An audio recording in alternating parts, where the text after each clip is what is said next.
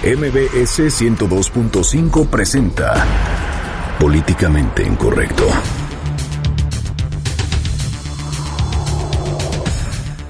La Comisión Nacional de Justicia Partidaria del PRI suspendió los derechos del exgobernador Roberto Borge y expulsa de sus filas al exgobernador de Tamaulipas, Tomás Yarrington.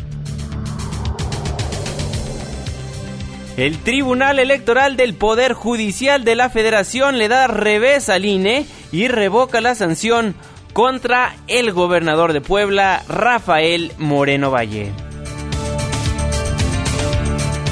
Localizan la camioneta de los agresores de la senadora Ana Gabriela Guevara. El vehículo fue trasladado a las instalaciones de la delegación de la PGR en el Estado de México, donde se continuarán practicando las diligencias periciales y ministeriales pertinentes.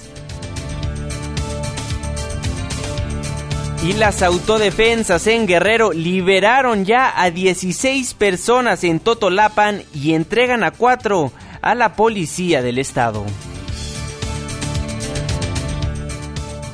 Aprueban los asambleístas la Ley General de Vivienda sin la palabra plusvalía. Además, le recuerdan a las inmobiliarias que deben pagar por edificar en la Ciudad de México. En Twitter con el hashtag políticamente incorrecto y en mi cuenta personal, arroba Juanma estaremos al pendiente de todos sus comentarios. Y en estos momentos lanzamos la pregunta de este día. Con la expulsión de Yarrington y la suspensión de los derechos partidarios del exgobernador Roberto Borge, ¿el PRI mejora su imagen? Y el gobernador de Hidalgo, Omar Fayad, le pide a mujeres indígenas de su entidad que duerman vestidas para no tener hijos. Bienvenidos, esto es Políticamente Incorrecto. Estás a punto de entrar a una zona de polémica y controversia. Una zona de discusiones álgidas y análisis mordaz. Estás entrando al terreno de políticamente incorrecto. Entra bajo tu propio riesgo.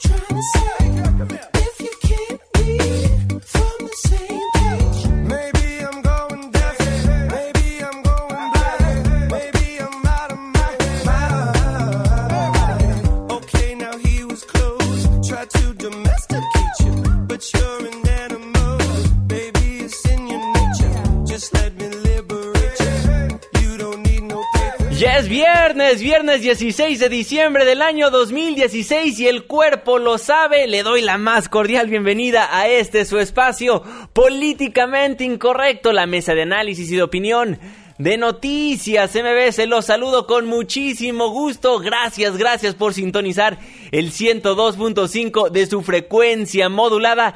Inicia el fin de semana y para muchos suertudos también las vacaciones. Irving Pineda, buenas noches. ¿Cómo estás, mi querido Juanma, amigos del auditorio? Oye, pues para mí la neta es que vacaciones ni tampoco para para ti, mi querido Juanma. Día importante, el que eh, día importante lo que vamos a tener hoy, muchísimas cosas. Oye, yo me pregunto cómo estará durmiendo, eh, cómo estará durmiendo el gobernador de Hidalgo con calzones o sin calzones. es la pregunta que más de uno tiene. Hoy hay varios temas importantes que se están generando aquí en la Asamblea Legislativa. Fíjate, mi querido Juanma, que nada más no pude llegar porque, eh, porque bueno, aquí afuera yo ya iba de salida rumbo a la estación rumbo rumbo a Noticias MBS, pero fíjate que aquí abajo hay una movilización del movimiento urbano popular que tienen una posada. Si escuchan música de fondo, bueno, seguramente es por esta posada que tienen estas personas y no podemos salir de la Asamblea Legislativa. Ahorita ya se está abriendo una de las puertas para que podamos abandonar ahora sí que este recinto legislativo donde hace unos minutos se aprobó la Ley General de Vivienda, pero vamos a ponernos, mi querido Juanma, en la misma frecuencia en las cuentas de Twitter, arroba Juanma Pregunta y arroba Irving Pineda. También échenle una llamada a mi querida Itzel, que ya tiene dos días que no la veo, eh, al 5166125, pero qué bueno que andan por acá, mi querido Juanma. Por supuesto, qué bueno que nos andan acompañando en este viernes, que a pesar de que muchos seguramente se encuentran en sus comidas, en sus comidas de sus empresas, en comidas familiares, en este Guadalupe Reyes, bueno, disfruten muchísimo de la fiesta, invítenos porque nosotros aquí pues no vamos a tener vacaciones por un muy largo tiempo debido a que empiezan las vacaciones y empiezan las sustituciones aquí en Noticias MBS, pero qué bueno que están sintonizando el 102.5 de su frecuencia modulada porque como bien lo dijo el señor Irving Pineda, pues muchísimos temas que tocar desde el oso que hizo otra vez Omar Fayad hasta lo que está pasando en la Asamblea Legislativa y bueno, el PRI, como lo dijo en días anteriores la secretaria Carolina Monroy, pues empezó a limpiar la casa de todos estos impresentables que estaban en su partido político. Irving Pineda, ¿te parece si nos si nos enlazamos contigo nuevamente en un ratito más para que nos cuentes, pues, qué es lo que pasó a lo largo del día en la Asamblea Legislativa. Sí, mi querido Juanma, nada más antes de despedirlo, si me permites, ya hay una foto de quien fuera, pues la persona que probablemente se presuma fue quien golpeó a la senadora del PT, Ana Gabriela Guevara, y más adelante también les tenemos estos detalles. Precisamente, mi queridísimo Irving, nos comunicamos contigo más adelante. Pues a las nueve con nueve iniciamos con toda la información que fue noticia en nuestro queridísimo México. Bueno, ayer le contábamos que la Comisión de Justicia Partidaria del PRI, que se encarga pues de castigar los malos comportamientos de sus militantes, se preparaba para resolver las denuncias presentadas contra los exgobernadores de Quintana Roo, Roberto Borge, y de Chihuahua, César Duarte, por dañar la imagen del partido. Pues este viernes 16, en punto de las 6 de la tarde, con dos minutos para ser precisos, inició la doceava sesión ordinaria de trabajo de la Comisión Nacional de Justicia Partidaria del Tricolor y a las 6 de la tarde con 33 minutos, el PRI nos anunciaba que le suspendieron los derechos partidarios al ex gobernador Roberto Borge y y que habían anunciado la expulsión de sus filas partidistas al ex gobernador de al ex gobernador de Tamaulipas, Tomás Yarrington. René Cruz, tú nos tienes los detalles de lo que pasó. Adelante con la información. Muy buenas noches. Juan Manuel, muy buenas noches. La Comisión Nacional de Justicia Partidaria del PRI expulsó al exgobernador de Tamaulipas, Tomás Yarrington Rubalcaba, quien es investigado por la PGR por delitos contra la salud y por quien se ofrece una recompensa de 15 millones de pesos. Los integrantes de la comisión determinaron que con su actuación el exmandatario tamaulipeco vulneró sistemáticamente los estatutos del partido, el código de ética, al cometer actos de falta de probidad durante su gestión y ser señalado como autor de diversos actos de corrupción, lo que afectó la imagen del PRI. En su sesión de este viernes, la Comisión Nacional de Justicia Partidaria también suspendió sus derechos partidistas al exgobernador de Quintana Roo, Roberto Borge Angulo. Escuchemos al presidente de la Comisión de Justicia Partidaria, Fernando Elías Calles. En el procedimiento sancionador iniciado por el militante Octavio Delgado Casillas en contra del exgobernador de Quintana Roo, Roberto Borge Angulo, se determinó emitir la medida cautelar consistente en la imposibilidad para ejercer sus derechos de militante hasta en tanto se resuelve el procedimiento iniciado en su contra, dada la gravedad de las acusaciones, con efectos jurídicos de cara a cualquiera de los escenarios que contempla el artículo 58 de los estatutos del Partido Revolucionario Institucional En la misma sesión, la comisión resolvió expulsar del partido a Arturo Bermúdez Zurita, José Antonio Chara Mansur y Gabriel de Antes Ramos debido a su falta de probidad como militantes del PRI durante el gobierno de Javier Duarte de Ochoa en Veracruz. Elías Calles refirió que con estas acciones el PRI refrenda su compromiso de combatir frontalmente la corrupción y sancionar todas las conductas que afecten el desempeño de los funcionarios públicos emanados de sus filas. Con estas acciones, la Comisión Nacional de Justicia Partidaria del Partido Revolucionario Institucional fortalece su mensaje de combate a la corrupción, así como de todas las conductas que afecten el desempeño de los funcionarios públicos emanados de sus filas y que terminan por provocar desprestigio a nuestro instituto político, así como de reconocimiento a los militantes con su buen desempeño, han honrado los principios de unidad partidaria, legalidad, Indicó que seguirán analizando con toda puntualidad los otros casos señalados por las instituciones del Estado mexicano y en los medios de comunicación. Juan Manuel, el reporte que tenemos, muy buenas noches. Muy buenas noches, René, muchísimas gracias por la información.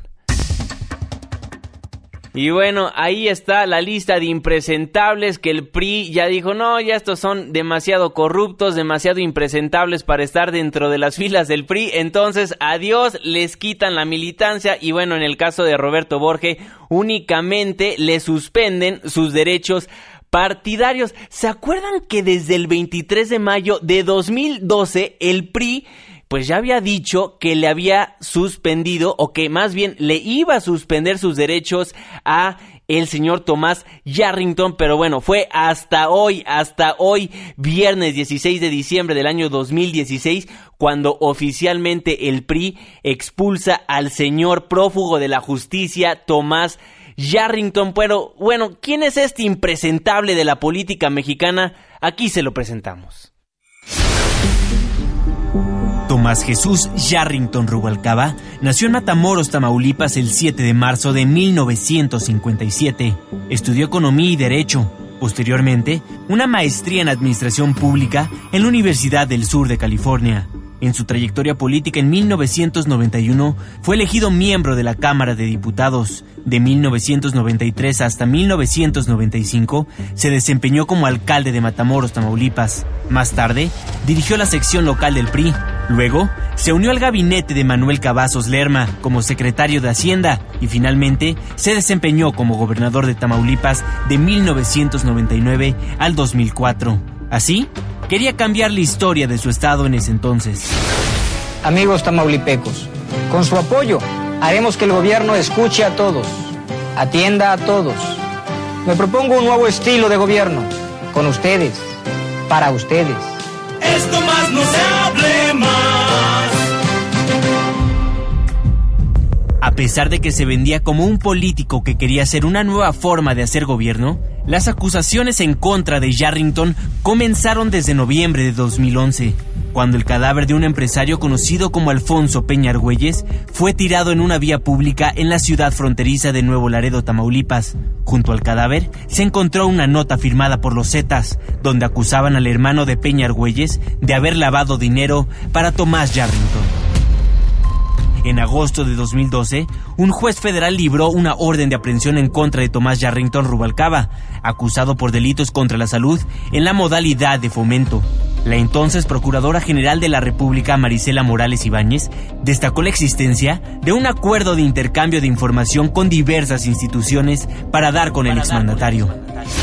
Un asunto en donde pues se tuvo eh, un intercambio de información con diversas instituciones, eh, tanto en México como en, el extranjero, en Estados Unidos, y que bueno, pues es precisamente con todas esas pruebas con las que se, se tuvo eh, elementos para poder ejercitar la acción penal. Y en diciembre de 2012, el gobierno de Estados Unidos confiscó de Yarrington un lujoso condominio ubicado en la parte sur de Isla del Padre, Texas. El gobierno estadounidense sospecha de haber sido adquirido en una operación de lavado de dinero procedente del tráfico de drogas. En mayo de 2013, un juzgado federal con sede en Brownsville, Texas, lo acusó formalmente de haber recibido sobornos del narcotráfico y en diciembre de ese mismo año, Yarrington Rubalcaba fue encausado en Texas por crimen organizado. Tomás Jesús Yarrington Rubalcaba es investigado por la DEA por presunto lavado de dinero de los Zetas y el cártel del Golfo. Para el gobierno estadounidense, Yarrington ya es un prófugo de la justicia y ahora ya lo es para las autoridades mexicanas. Yo no tengo ninguna relación con el crimen organizado, no he recibido sobornos ni he brindado protección a ningún delincuente, no he realizado actividades de lavado de dinero ni tengo negocios inmobiliarios en Texas. Para Noticias MBS, Juan Manuel Jiménez.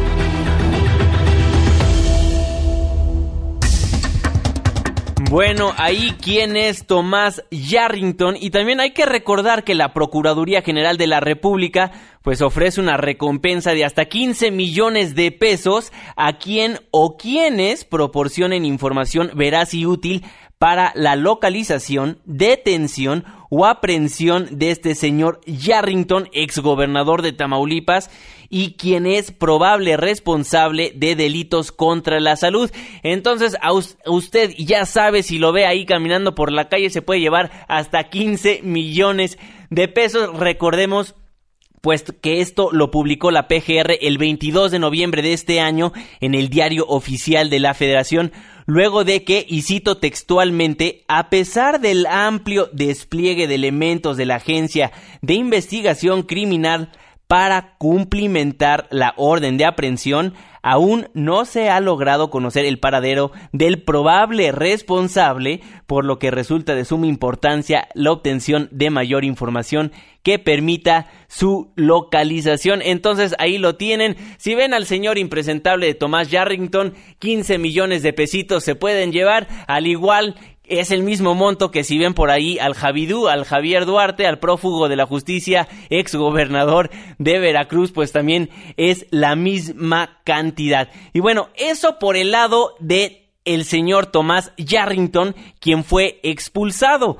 Pero bueno, la Comisión Nacional de Justicia Partidaria del PRI únicamente le suspendió los derechos partidarios del exgobernador de Quintana Roo, Roberto Borge. Esto, como bien nos informó nuestro gran reportero René Cruz, es en tanto se resuelve de fondo las acusaciones en su contra, porque el PRI todavía tiene tantita, tantita esperanza de que Roberto Borges no es el corrupto que todos los medios de comunicación y que todas las investigaciones pues se encaminan a que pues sí, es definitivamente un corrupto, alguien que abusó del erario público de nuestro país. Bueno, sin embargo, aquí nos falta saber qué onda con la situación del exgobernador de Chihuahua, César Duarte, dentro del PRI.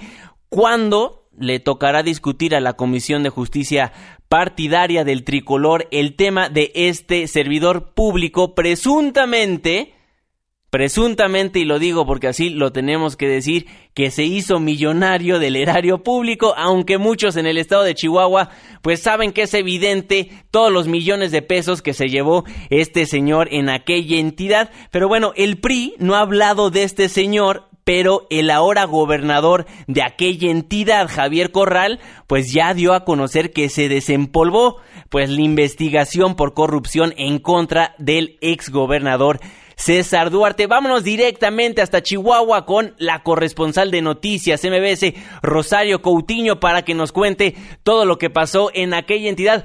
Rosario, te escuchamos con muchísimo gusto. Muy buenas tardes. Hola, ¿qué tal Juan Manuel? Muy buenas noches. Te informo que el gobernador de Chihuahua, Javier Corral, anunció a través de las redes sociales la resolución de la Judicatura del Estado de reabrir las investigaciones de enriquecimiento ilícito en contra del exgobernador César Duarte y sus colaboradores. El mandatario estatal explicó que tras varios argumentos legales, los exfuncionarios han evadido la justicia e incluso ya cuentan con amparos para evitar ser detenidos. Advirtió que su administración llevará ante la justicia al exgobernador César Duarte para ser ejemplo del combate a la corrupción e impunidad.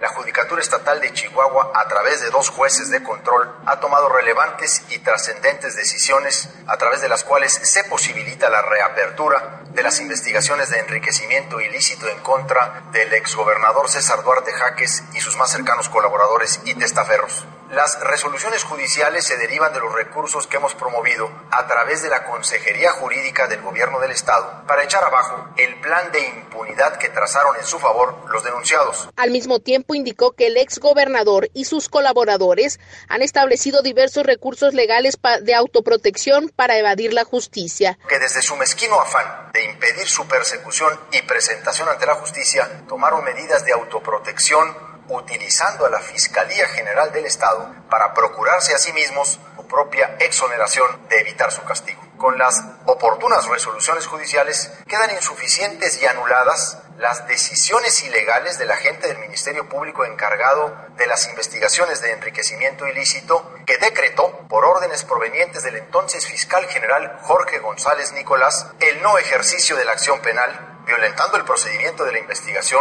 Entre las denuncias presentadas hasta el momento por enriquecimiento ilícito y desvío de recursos públicos han sido en contra del exsecretario de Hacienda Jaime Herrera, quien ha promovido un amparo para evitar ser detenido, así como el expresidente de la Junta Central de Agua y Saneamiento, Carlos Hermosillo, actual diputado federal, quien se presentó en días pasados a declarar ante los juzgados. Hasta aquí el reporte. Muchísimas gracias Rosario, que tengas una excelente noche.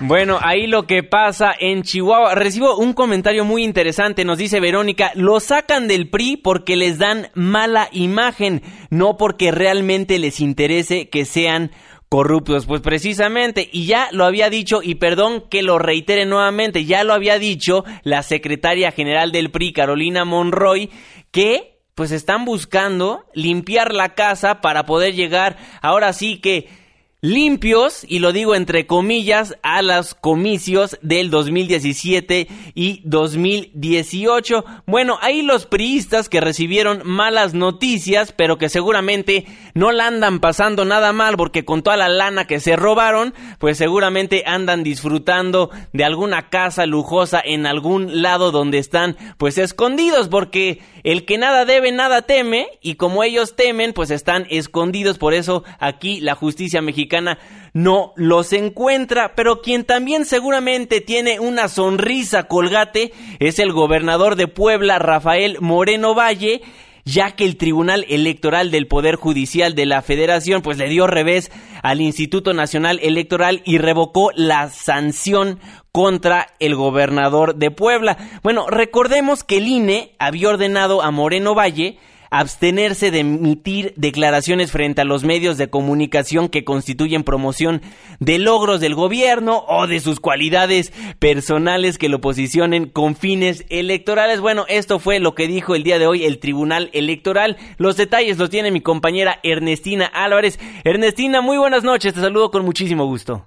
Buenas noches, te saludo a ti y al auditorio y te comento que por unanimidad de votos la Sala Superior del Tribunal Electoral del Poder Judicial de la Federación revocó las medidas cautelares emitidas por la Comisión de Quejas y Denuncias del Instituto Nacional Electoral contra el gobernador de Puebla, Rafael Moreno Valle por su aparición en el programa Chapultepec 18 y la petición a la televisora para que suspendiera la difusión de la entrevista en sus sitios de internet y en un promocional de la revista Square. A pesar de que este viernes hubo sesión pública, los magistrados resolvieron en una reunión privada el recurso interpuesto por el gobernador poblano para abstenerse a emitir declaraciones que lo posicionan con fines electorales o destaquen los logros de su gobierno y sus cualidades personales. De ahí determinaron que el INE no tiene facultades para emitir este tipo de medidas preventivas que se dirigen a restringir la libertad de expresión hacia el futuro, por lo que se trata de censura previa. Los magistrados electorales consideraron que la entrevista fue un auténtico ejercicio periodístico en el que se estableció un diálogo y se formularon cuestionamientos al entrevistado, por lo que es importante que los medios de comunicación adopten posturas informativas o de opinión susceptibles de poner en entredicho los acontecimientos ocurridos en la agenda política. Sobre la revista Square señalaron que su contenido no constituye un posicionamiento del gobernador, ya el promocional no destaca la imagen del mandatario, quien solo aparece de manera fragmentada durante cinco segundos. Hasta aquí la información. Ernestina, muchísimas gracias por la información. Que tengas una excelente noche. Bueno, ahí la información de lo que sucedió con muchísimos exgobernadores y gobernadores de nuestro país. Ya están expulsados algunos impresentables del PRI, algunos le suspenden sus derechos partidarios, pero le pregunto a usted, ¿realmente importa que los expulsen del PRI?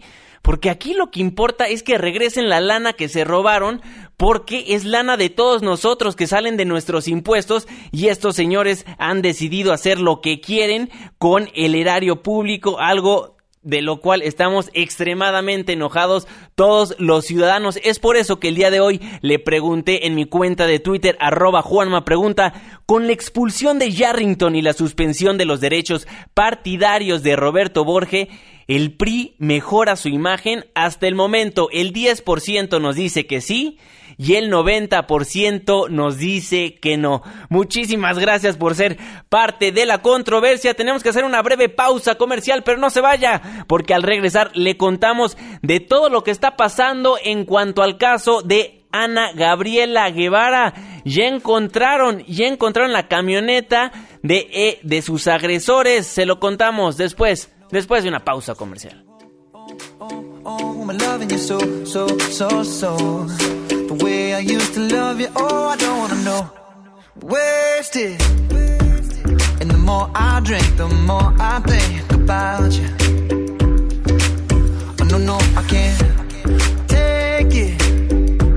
Baby, every place I go reminds me of you.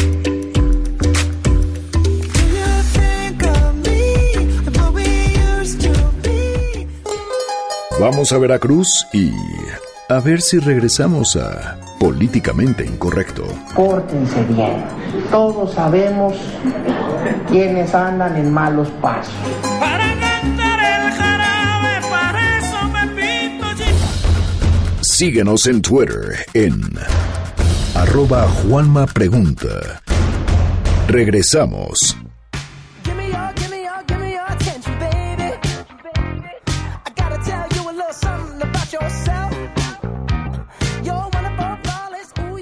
De vuelta en Políticamente Incorrecto a través del 102.5 de su frecuencia modulada. Muchísimas gracias por ser parte de la controversia. Me da muchísimo gusto saludarle en este viernes. Aquí todo el equipo de Políticamente Incorrecto ya lo siente, ya se quiere ir a celebrar más Guadalupe Reyes. Muchísimas gracias por marcarnos también al 5166 1025. Y bueno, quien no está disfrutando este día, pues es nuestro queridísimo Irving Pineda ya que se la pasó el día de hoy pues escuchando a los políticos mexicanos, pues ahora sí que hablar de la Ley General de Vivienda. Irving Pineda, pues ¿qué pasó el día de hoy allá en la Asamblea Legislativa?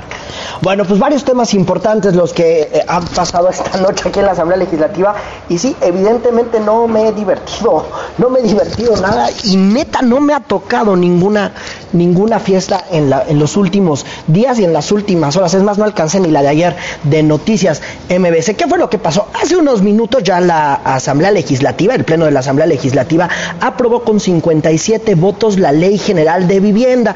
Es esta ley que todo mundo la conocemos porque querían cargarle ahí el impuesto de la plusvalía. Es decir, eh, querían cobrarle por lo que representara el aumento a una propiedad. Es decir, cuando usted vendía su casa o su departamento, ahí le querían cargar la ganancia.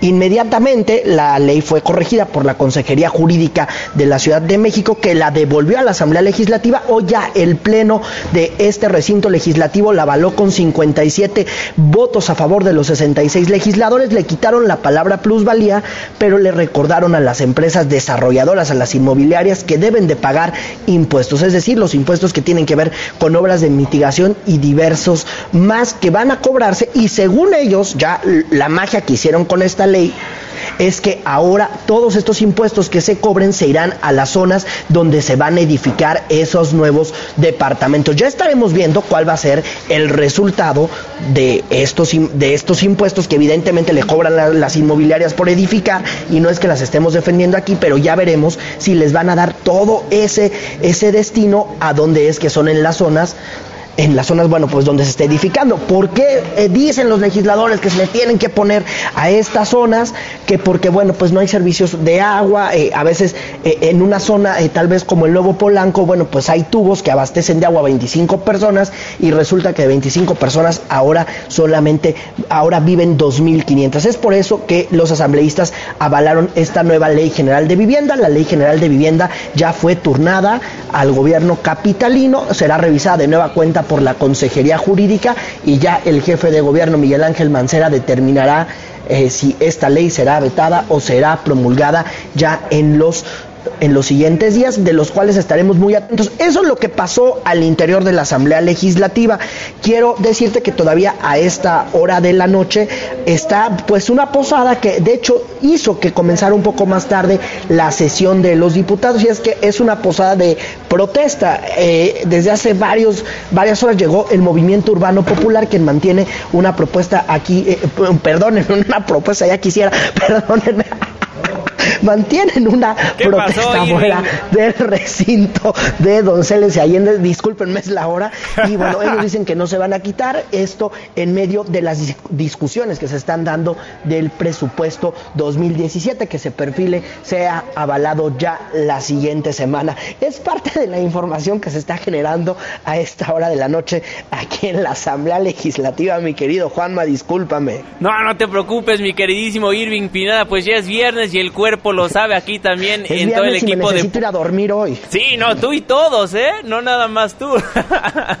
Oye, amigo, preguntarte: la ley general de, de vivienda, básicamente lo único que se modificó fue lo que mandó el jefe de gobierno de la Ciudad de México, Miguel Ángel Mancera, quitarle la palabra plusvalía, plusvalía, cosa que mucha gente pues estuvo criticando desde que salió en semanas pasadas. Sí, era, era, esta parte polémica. Ellos decían es que la palabra plusvalía está satanizada y bueno, pues más de uno decía, bueno, pues si está satanizado no, o abría la puerta a un nuevo impuesto, pues hay que quitarla. La gente estaba enchiladísima, estaba enojadísima y por ello fue que decidieron recular los, los asambleístas la semana pasada y también el jefe de gobierno capitalino, porque hay que decirlo, con la palabra plusvalía, algunos especialistas decían que se abría la puerta para que el gobierno capitalino se quedara con el dinero que representa la venta de una casa o un departamento. Oye, Irving, ¿qué pasó con el paquete económico 2017? ¿Se platicó del tema o lo dejaron para otro día? Fíjate que estaba en la orden del día, en esta orden del día, pero se determinó hacer un receso y ahorita, eh, bueno, los coordinadores parlamentarios eh, están discutiendo qué es lo que va a pasar con el presupuesto. Quieren llegar los asambleístas con el presupuesto planchado para votarlo de manera muy rápido, pues espera que sea por ahí de lunes o martes si es que las cuentas no nos fallan. Bueno, ¿quién mejor para platicar de este tema que el diputado Víctor Romo, a quien ya tenemos en la línea telefónica de Noticias MBC? Diputado, muy buenas noches, ¿cómo está? Hola, buenas noches a todos, gusto en saludarlos. ¿eh? igualmente, diputado. Oiga, a ver, cuéntenos un poquito qué pasó con el paquete económico de la Ciudad de México 2017, qué tiene previsto, para cuándo van a estar discutiendo los diputados este paquete. A ver, eh, hoy se hizo un receso, se cita para el día lunes, eh, seguramente va a ser por la tarde. Este, en la mañana sesionarán las Comisiones Unidas de Hacienda y de Presupuesto y primero se tiene que discutir el Código Fiscal, que son las reglas generales de la de materia impositiva y eh, después la Ley de Ingresos y posteriormente la Ley de Presupuesto y Gasto Eficiente y hasta el último, como debe de ser, eh, el paquete económico, los egresos. Eh, hoy todavía siguen las pláticas, discusiones bilaterales entre los diferentes grupos parlamentarios, entre el propio gobierno. Hay, eh, eh, digamos, los temas, digamos, a debate es la subestimación o la sobreestimación sobre los ingresos. Hoy hay unos ingresos de 191 mil millones de pesos programados con un anexo de nueve mil millones de pesos de el anexo del paquete federal, que dan 200 mil millones de pesos. Hay estimaciones de los diferentes grupos parlamentarios, algunos que dicen que debe de subir a 225 mil millones de pesos, habemos algunos que de manera prudente definimos que debe de ser 204 mil millones de pesos, ese es el debate ahorita, y obviamente las resignaciones de unas dependencias a otras, privilegiando que no se eh, eh, eh, toque el presupuesto social, que no se toque el presupuesto de seguridad, que no se toque el presupuesto de salud, este como rubros fundamentales. Y eh, seguramente este sábado y domingo se estará en las mesas de trabajo analizando todavía al detalle y muy temprano el lunes estarán las dictaminaciones para que por lo menos en la tarde, noche o madrugadas el día lunes estemos aprobándolo. De acuerdo, pero por lo pronto receso en la Asamblea Legislativa en espera de la aprobación de los dictámenes del paquete económico 2017.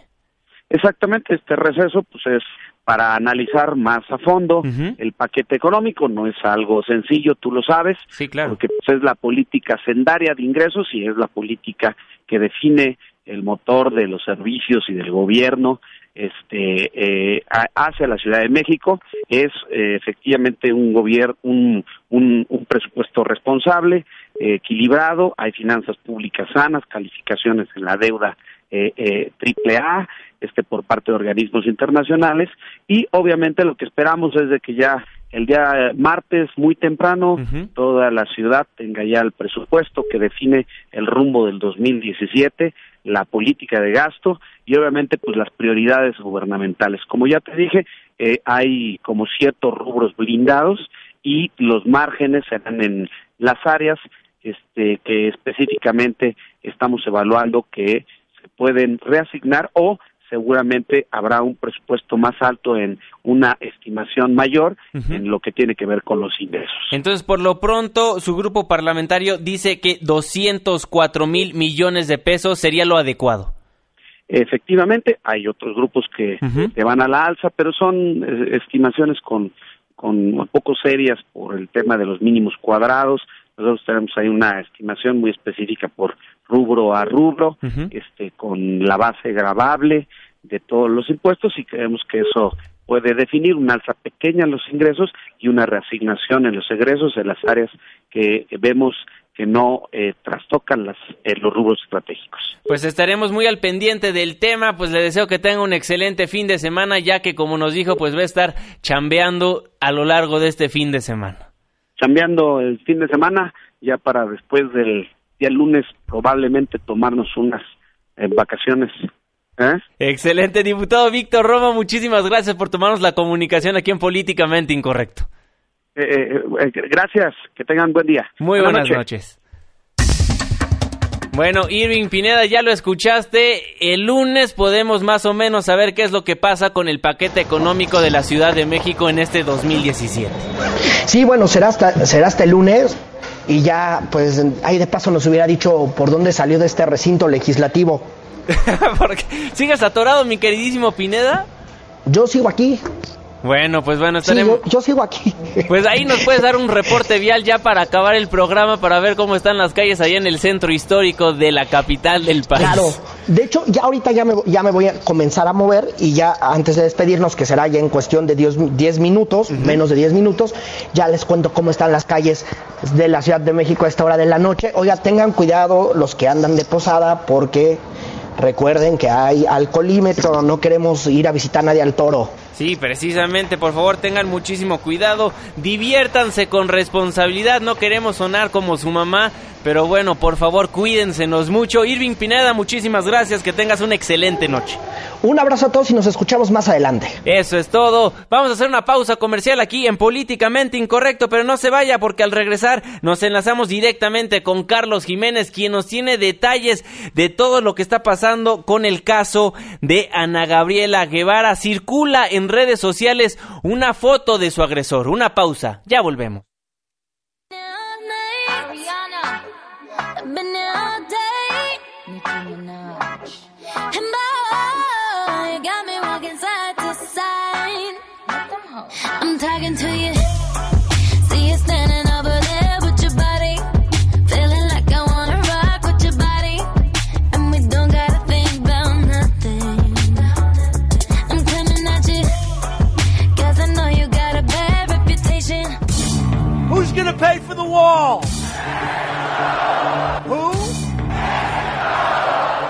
Vamos a echar adobes para el muro de Trump y regresamos a políticamente incorrecto.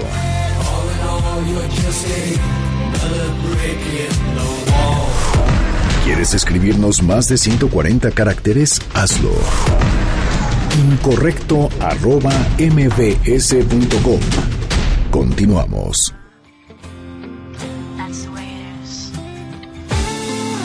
Estamos de vuelta en Políticamente Incorrecto. Muchísimas gracias por ser parte de la controversia. Mi cuenta de Twitter, arroba Juanma Pregunta. En Facebook nos encuentra como Políticamente Incorrecto y 5166-1025 los teléfonos en cabina. Bueno, ya localizaron la camioneta de los agresores de Ana Gabriela Guevara. El vehículo fue trasladado a las instalaciones de la delegación de la PGR allá en el Estado de México, donde se continuarán practicando las diligencias periciales y ministeriales pertinentes. Y bueno, probablemente usted ya lo vio en redes sociales, se difundió la fotografía del presunto agresor de la ex velocista mexicana Ana Gabriela Guevara y el primero en tuitearla fue Carlos Jiménez, el periodista de La Razón, a quien ya tenemos en la línea telefónica de Políticamente Incorrecto. Carlos, te saludo con muchísimo gusto. ¿Cómo estás? Muy buenas noches. Hola, ¿qué tal, Juan Manuel? Te saludo con gusto, al igual que a todos ahí en el estudio y al auditorio, por supuesto. Oye, ya se difunde esta imagen de Ana Gabriela Guevara, este presunto agresor. ¿Qué, qué, qué es lo que pasó? ¿Tienen alguien capturado? Nada más tenemos la imagen hasta el momento, ¿verdad?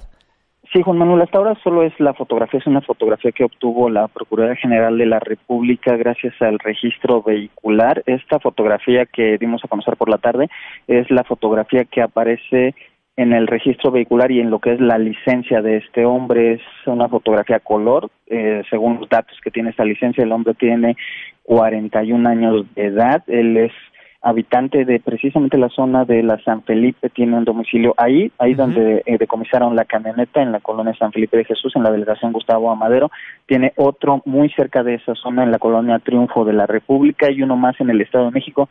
Son los domicilios que tiene la Procuraduría General de la República registrados donde podría estar, ya los revisaron, ya buscaron en los tres, sin embargo, bueno, no han podido localizarlo. Hasta ahora las autoridades saben que el hombre estuvo escondido en esta casa todavía dos días después de la agresión. Sin embargo, después de, esto, es el martes ya las otras saben que desapareció, se fue de ahí, ahí dejó la camioneta escondida, la sacaron, la encontraron allá dentro de la casa y bueno, hasta ahora no han podido ubicar a esta persona. Ese con una persona, pero son cuatro los agresores. ¿Sabemos algo de los otros tres? Fíjate que hasta ahora no, lo que tenemos, lo que tienen las autoridades es identificado a este hombre porque él es el propietario de la camioneta, él es el que ya tenía la camioneta, él es el que ya conducía esta camioneta y él es el que llevaba la camioneta ese día. Precisamente la senadora incluso ya lo reconoció como el papá de uno de los agresores que iba con él, o sea, es él, es su hijo y otras dos personas que lo acompañaban esa noche, los que están ahora, los que son buscados por las autoridades, hasta ahora el identificado ya con fotografías es este hombre y las autoridades, según nos dicen, también ya tienen el nombre de su hijo, también ya tienen una imagen, pero bueno, hasta ahora no la he podido obtener y solamente esta que obtuve es la que dimos a conocer por la tarde. Bueno, de todas maneras, tu cuenta de Twitter para que la gente esté al pendiente porque tú inmediatamente subes las fotografías y toda la información que tienes de este y los demás asuntos de seguridad en la Ciudad de México y en la área metropolitana. Sí, mi cuenta de Twitter es arroba C4 Jiménez, ahí damos a conocer lo que vayan avanzando las autoridades sobre este asunto y todo lo policíaco en cuanto a ciudad y área metropolitana, Juan Manuel. Oye, Carlos, antes de agradecerte muchísimo, como siempre, por entrar aquí a Políticamente Incorrecto, se rumoraba que era ex policía este señor. ¿Es cierto? ¿Sabemos algo al respecto? Fíjate que eh, obtuvimos algunos datos sobre eh, su situación laboral y sí, efectivamente, eh, uno de los datos que aparece es que trabajó en el gobierno del Estado de México. No te puedo confirmar si como policía, si como agente, pero sí lo que el registro que, obtuvo la, la Procuraduría General de la República y al que tuve acceso es que fue funcionario del Estado de México. No sé si actualmente si, o si ya había terminado, o si era policía o alguna otra autoridad, pero de que trabajó en el gobierno del Estado de México, eso es un hecho, Juan Manuel, eso sí que lo puedo confirmar. Excelente. Carlos Jiménez, periodista del diario La Razón, muchísimas gracias por siempre estar informando a nuestro amable auditorio aquí en Noticias MBC. Te mandamos un fuerte abrazo. Te mando un fuerte abrazo y un saludo al auditorio. Muchísimas gracias, buenas noches. Bueno, ahí la información que tiene la Procuraduría de este señor que agredió el domingo pasado al ex velocista mexicana Ana Gabriela Guevara. Pues recordemos que entre cuatro personas le pegaron a esta a esta senadora de la República. Ya ha actuado rapidísimo la Procuraduría tanto del Estado de México como la Procuraduría General de la República. Esperemos sea porque están chambeando y normalmente lo hacen así para todos los casos y no únicamente para los servidores públicos y figuras públicas, porque aunque sí es algo trágico lo que le pasó a Ana Gabriela Guevara. Esperemos todo el ciudadano reciba la atención que está recibiendo la senadora Ana Gabriela Guevara. Tenemos que hacer una pausa comercial aquí en Políticamente Incorrecto, pero no se vayan porque al regresar algo insólito que pasó esta semana en nuestro queridísimo México, el gobernador de Hidalgo le dice a mujeres indígenas de su entidad que se tienen que ir a dormir con ropa ¿Por qué? Pues para que no tengan hijos. Una pausa. Ya volvemos.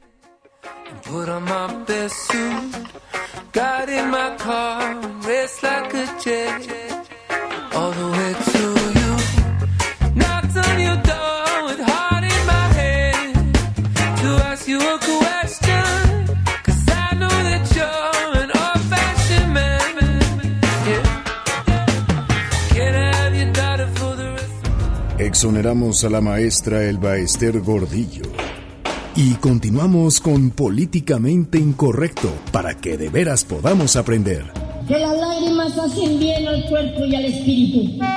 Nos salimos del tráfico capitalino y volvemos a políticamente incorrecto, pero como no se puede uno salir del tráfico capitalino, volvemos a políticamente incorrecto de cualquier manera. Esta noche haremos el amor bailando. Tu cuerpo es mío, tuyo es mi corazón.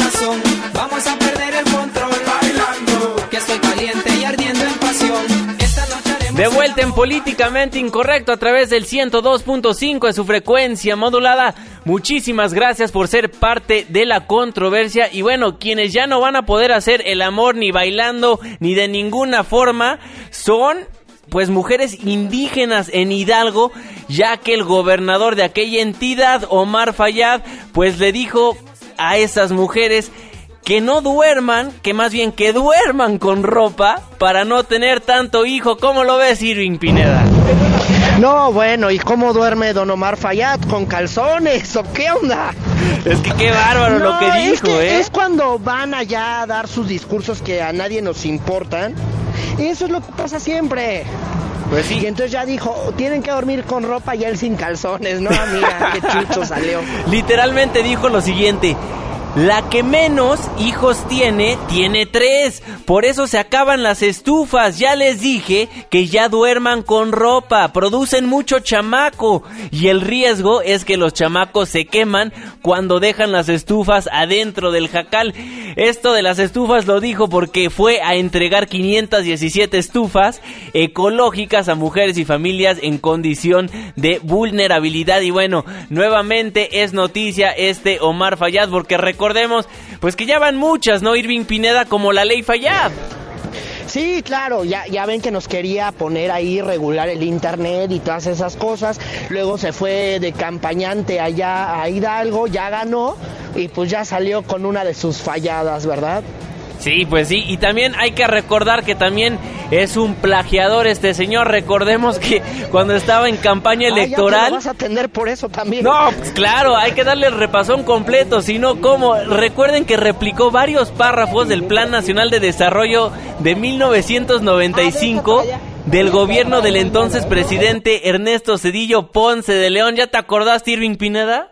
Sí, ya, ya me acordé. No, si esas cosas no se, no se olvidan, mi querido Juanma. Pues sí, bueno, ahí lo que pasó el día de hoy con el señor Omar Fayad, el gobernador de Puebla, y bueno, por su parte, la Comisión Nacional de Derechos Humanos, pues ya exhortó al gobernador a no utilizar lenguaje inapropiado. Bueno, hasta la CNDH se montó a este asunto y ya le dijo al gobernador, pues ande cuidando lo que dice, señor gobernador, que pues... sus campañas. Sí, no, por supuesto. Irving Pineda, nos tenemos que despedir. Muy buenas noches. Muy buenas noches a todos, mi querido Juanma. Mañana te escuchamos en Preguntas Más, Preguntas Menos.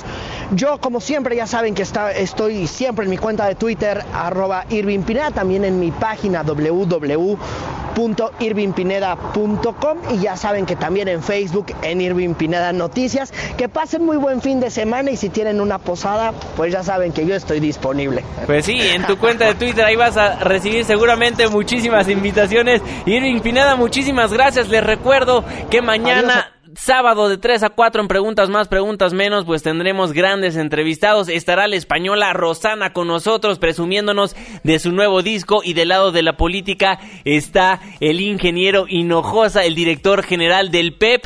Recordemos que ya Pemex tiene nuevo socio, nos va a estar contando todo acerca de cómo está funcionando la reforma energética y bueno, qué esperar de este primer socio BHP Billiton. Ahora sí me despido a nombre de todos los que formamos política incorrecto. Se despide de ustedes su servidor y amigo Juan Manuel Jiménez. Que pasen un excelente fin de semana. Nos vamos con Ricky Martin.